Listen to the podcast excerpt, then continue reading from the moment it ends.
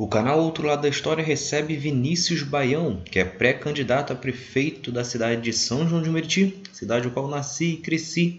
Ele vem falar um pouco do momento político atual e a perspectiva para a disputa eleitoral deste ano. Olá, Vinícius Baião. Queria que você se apresentasse um pouco, contasse um pouco sobre você e sua trajetória política. Eu sou Vinícius Baião, tenho 36 anos, Sou professor de língua portuguesa da rede municipal e rede estadual do Rio de Janeiro. Tenho pós-graduação em produção cultural e gestão cultural. É, dirijo a companhia Cerne de Teatro, que é uma companhia de teatro sediada em São João de Meriti. A gente circula o país inteiro levando o nome de São João de Meriti. Eu sou diretor dessa companhia, eu sou também dramaturgo, eu escrevo os textos que essa companhia leva para o palco.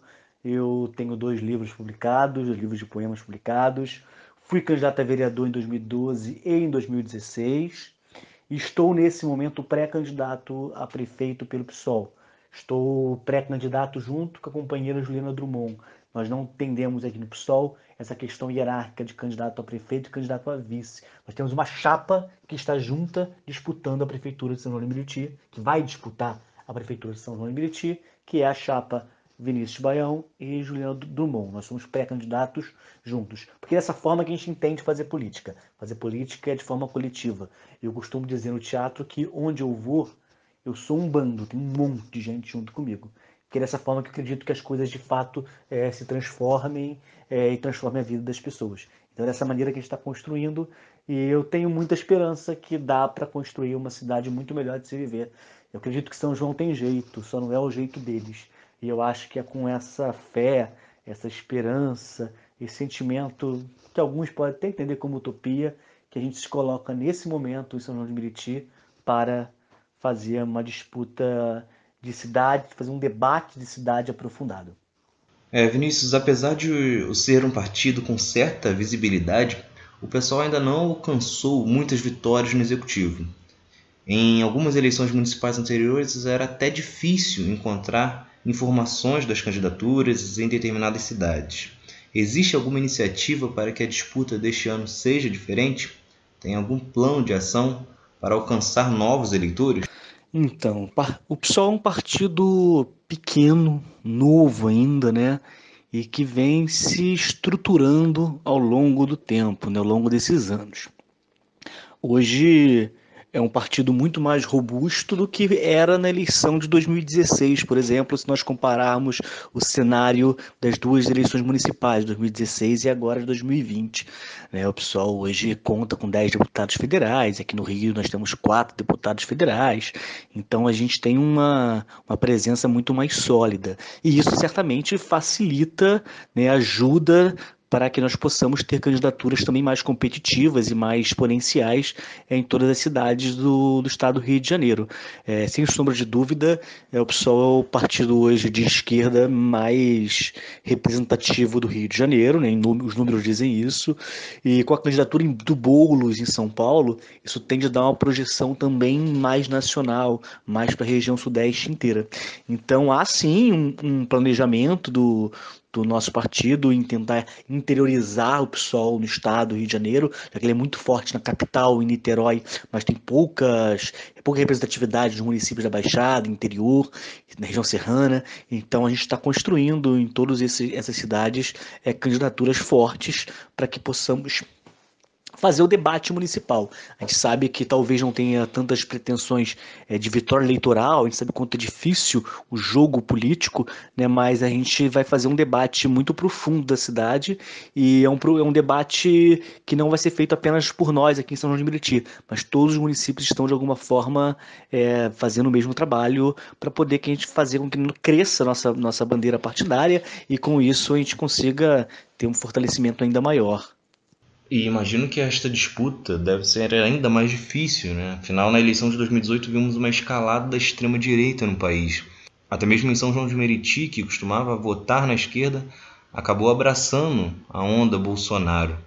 Como então se preparar para um cenário em que o PSOL e a esquerda é, vão enfrentar né, uma certa resistência dos eleitores que seguem alinhados ao presidente? Eu acredito que grande parte dos eleitores que optaram em votar no Bolsonaro em 2018 é, fizeram essa escolha vendo no Bolsonaro a representação de um candidato antissistêmico, ainda que ele nunca tenha sido, já que ele participa do jogo tradicional da política há décadas, né? Ele, ele os filhos deles, sempre partido fisiológico, partidos ligados a, a grandes casos de corrupção. Então ele nunca foi alguém que se colocou contra esse sistema, mas na campanha eleitoral ele posou de é, antissistêmico, posou nesse discurso. E aí fez com que parte dos eleitores fossem seduzidos por esse, por esse discurso, uma vez que viam, entendiam que o sistema político era o grande problema nacional. É, isso significa que no exercício da presidência e com as práticas que ele vem assumindo e vem tomando, grande parte desses eleitores que viram nele uma possibilidade de romper com tudo que está aí, já não veem dessa forma. Né? Uma vez que ele faz acordos com o Centrão, uma vez que tenta a, a aparelhar a Polícia Federal para não investigar os crimes contra sua família. Então a gente vai vendo que aquele discurso na prática não se consolida. Então eu acredito que assim é, grande parte desses eleitores é, vão reavaliar esse voto. E aí é entender né, que o partido antissistêmico de fato no país é o PSOL. Partido que se coloca o tempo inteiro na oposição, pensando na vida das pessoas, como a prioridade desde o governo Lula, governo Dilma, quando fazíamos uma oposição à esquerda, diferente da oposição que é feita por esses partidos hoje. Mas sempre estivemos é, nessa batalha, nessa luta é, contra o sistema e jogo político tradicional. Então, acho que é importante que a gente fale isso para a população, a gente mostre com, com atos e com fatos quem de fato é, defende algum tipo de ruptura em relação, nas palavras de Bolsonaro, a tudo isso que está aí. E o pessoal em São João de Meriti pretende vir para a disputa eleitoral aliado a algum partido? Enxerga como importante uma aliança entre os partidos de esquerda na cidade e em outros lugares? Nesse momento, o pessoal não tem coligação com nenhum outro partido da cidade é, infelizmente, nós tentamos muito, nós fizemos muitas conversas com diversos partidos, com diversas forças progressistas da cidade, mas infelizmente não conseguimos é, levar essas conversas adiante e concluir com uma coligação que pudesse disputar é, a prefeitura da cidade conjuntamente. Eu acho fundamental que essas frentes amplas elas possam existir onde for possível que elas existam. A gente já tem casos, né? Lá em Campinas, por exemplo, é, o pessoal já votou que vai apoiar o candidato do PT. É, tem outras cidades que ainda estão nesse processo de discussão. Eu acho importante, porque nesse momento tão conturbado da vida política nacional, é, tentar se agarrar no que a gente tem em comum e não nas, nas diferenças, não nas divergências, pode ser um caminho muito importante para a construção de algo sólido e coletivo que represente os interesses populares. É, nós não esgotamos as conversas ainda, é, tem ainda algumas forças que estão, conversando com a gente, mas nós temos apoio de alguns movimentos populares, é, sindicatos, é, organizações de bairros. Então, esse tipo de consolidação nós já temos. Com siglas partidárias, ainda não, mas o processo ainda está em construção. E quais são as suas prioridades, né, as prioridades do partido e os projetos para São João de Meriti? O que fazer para gerar arrecadação, o que fazer para a saúde, o que fazer na educação do município? Então, eu acho que essa é a pergunta em que o meritiense mais quer saber, né? Quais são as ideias que os pré-candidatos a prefeito da cidade têm em relação ao município? É, quais as ideias que eles querem ver implementadas para que possa melhorar um pouco a condição da cidade, que é uma cidade tão complexa, é uma cidade com uma desigualdade social e econômica drástica, onde é, é um município com pouquíssima arrecadação, então por isso também tem um baixo poder de investimento. São João tem a terceira pior é, receita corrente líquida entre todos os municípios da região sul e sudeste. Isso é, é, é, muito grave, né? porque nós não temos, nós temos uma população muito grande e uma arrecadação municipal que não corresponde às expectativas e demandas dessa população. Então, por conta disso, a gente precisa ter seriedade no uso do recurso público e também criatividade. A gente não pode é, gerir uma cidade como São João como se fosse gerir é, uma cidade que é abastada. E isso significa é, pensar o que a gente pode de fato fazer para poder gerar renda e emprego na cidade. Isso é a coisa mais importante hoje para o meretiense. Só 13% da população está dentro do mercado formal de trabalho trabalho. Então é uma grande leva de trabalhadores que não tem qualquer garantia, não tem qualquer direito. E isso, isso afeta a cidade também, porque um trabalhador que não, tem, não está formalizado acaba também não gerando receita para o município. Então vira uma, uma, grande bola de neve nisso. Então a gente tem que fazer alguns tipos de investimentos na cidade para que possamos retomar essa questão da renda do emprego. É, o que, que eu penso em relação a isso? São João é um município muito pequeno territorialmente. Isso significa que ele não tem uma possibilidade de grandes parques industriais. Não há espaço físico na cidade para isso. Porém, temos uma localização privilegiada. Estamos na, é, a Dutra corta a nossa cidade, nós estamos do lado da capital, nós estamos entre Rio e São Paulo. Então é possível pensar e criar uma política pública que favoreça um polo logístico em São João de Meriti. Além disso, a gente vê muitas vezes é, alguns candidatos falando sobre a questão é, de retomar o polo de jeans de dos Teles. Eu acho uma ideia fantástica. Né? Eu sou de dos Teles, meu pai foi comerciante de dos Teles, eu, eu vivenciei essa queda daquele desse grande polo que era a capital do jeans, mas a gente tem que ter ideia concreta para isso, porque o discurso é muito legal, mas assim, a cidade hoje não tem uma infraestrutura urbana que permita ser novamente um polo é onde revendedores de todo o estado venham aqui comprar mercadorias. É, imagina Vila dos Teles tomado por ônibus é, de diversos cantos com revendedores comprando para levar para suas cidades. A gente não tem uma malha viária que garanta isso, a gente não tem onde estacionar esses ônibus na cidade. Então, é, eu acredito sim que a gente tem que fazer é, é um projeto para retomar é, Vila dos Teles como um grande polo, um polo de moda, mas tem três questões básicas em relação a isso. A gente tem que resolver a infraestrutura urbana para poder permitir que essas pessoas cheguem na cidade. A gente tem que investir na formação e capacidade técnica dos profissionais do Meriti que vão trabalhar nessas confecções. A gente precisa muito fazer isso. E a gente precisa de uma outra questão dentro daquela linha do orçamento, onde se fala em gasto de publicidade do governo, não dá para ser simplesmente o governo fazendo publicidade de si mesmo, o governo falando das suas do que, das maravilhas que ele está fazendo. A gente precisa usar parte dessa dessa verba de publicidade do, que está lá no orçamento é, do município para projetar a imagem da cidade para outros municípios, para que lojistas, revendedores saibam que São João de Meriti tem um potencial é, é, de comércio que ele pode comprar aqui a preços competitivos para revender nessas cidades. Então é preciso um investimento em propaganda e publicidade nesse sentido. Então, assim, são algumas questões. Outra coisa que a gente precisa pensar também em relação a isso, a gente sabe que grande parte dos, dos pequenos negócios que abrem, eles fecham em menos de um ano. Então a gente precisa criar na cidade uma casa do empreendedor, por exemplo, onde o, a prefeitura contrate especialistas em gestão de pequenos negócios e eles deem suporte a esses pequenos empreendedores da cidade. E suporte, quando eu falo, é para poder o cara, esse, esse, esse empreendedor, esse pequeno, pequeno empresário, ele possa entender questão de como gerir uma empresa, tentar até linhas de crédito a preços diferenciados, intermediados por essa mesma casa é, do empreendedor. Nós precisamos é, é, pensar é, que, essa, que essa casa empreendedor pode também é, garantir uma questão de formação técnica para os, o, os empregados, os, comerci, os comerciários, que vai trabalhar nessas empresas, né, os funcionários. Então, tudo isso são, são questões que precisam ser é, debatidas com muito, muita seriedade, porque é possível, é possível que a gente fazer com que é, a gente cresça a nossa renda, cresça nossa capacidade de investimento a partir de novos negócios que possam ser gerados na cidade. Sobre saúde e educação, que você comentou também, né? É, aí então vamos lá, vamos algumas coisas. Educação a gente tem que pensar primeiramente em não dá para a gente ter diretoras de escolas municipais indicadas por, por, prefeito ou por outros políticos. Não dá.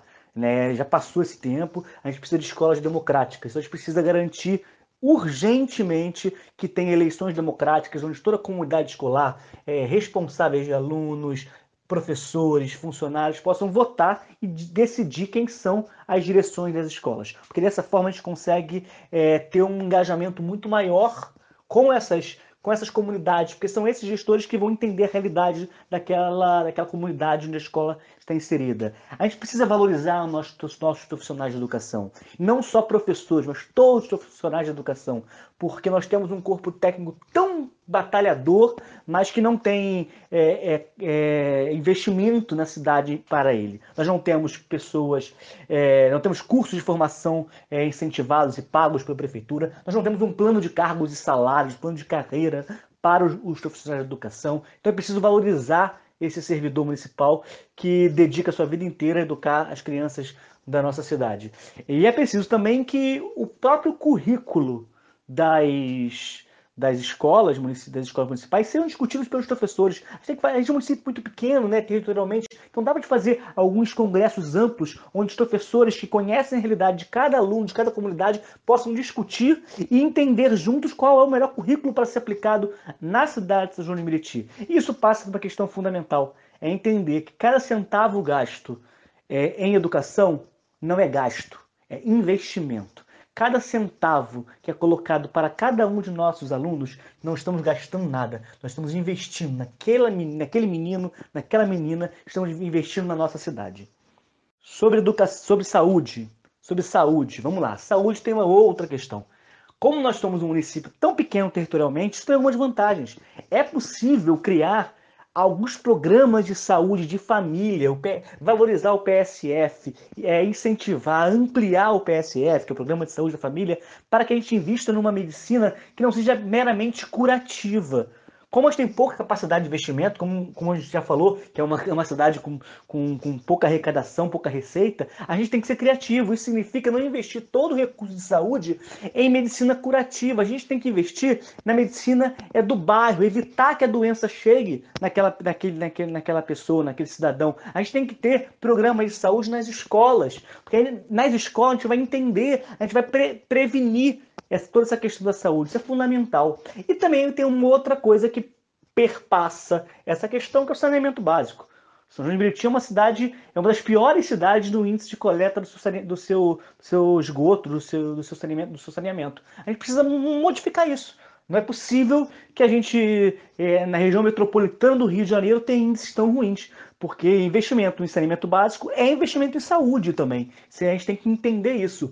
E aí tem uma outra questão que vai lá para a primeira pergunta, quando você me pergunta sobre a questão de, de investimento. Se a gente faz um programa de saneamento básico né, é, sério e onde tem a questão dos trabalhadores da própria cidade trabalhando nisso, a gente está também gerando emprego e renda. Então, assim, é, as coisas parecem que são estancadas, mas não são não. São todas muito bem interligadas. Agora, tem que ter uma equipe técnica para fazer esse tipo de trabalho e tem que ter o interesse de colocar as pessoas em primeiro lugar, como sempre.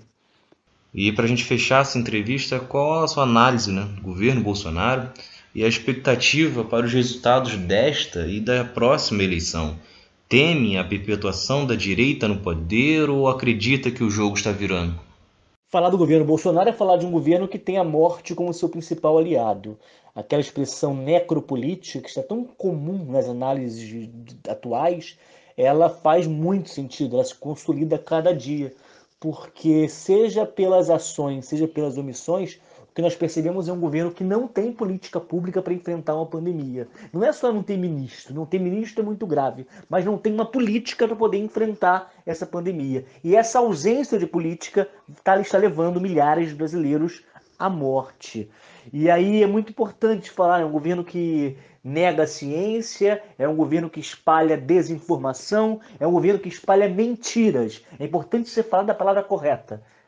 É um governo que espalha mentiras o tempo inteiro para tentar, de alguma forma, mobilizar aqueles seus seguidores mais fiéis e politizar a todo momento. E é ele precisa fazer isso porque é um governo que não se mantém num status de estabilidade. É o governo Bolsonaro que precisa do caos. Se não tiver o caos, se não tiver a polêmica, ele derrete. Então, por conta disso, Bolsonaro o tempo inteiro provoca o caos cria a polêmica, para poder manter os seus seguidores mobilizados e com isso fazer disputas das mais inócuas e das mais abissais que se possa imaginar, com tons de violência gigantescos. É, eu acho que a gente vai superar isso. Eu não sei se a eleição desse ano já é um termômetro que seja capaz de medir o quanto esse governo está derretendo de apoio popular na sociedade. Eu acho que pode levar mais um tempo, mas é importante que a gente faça esse debate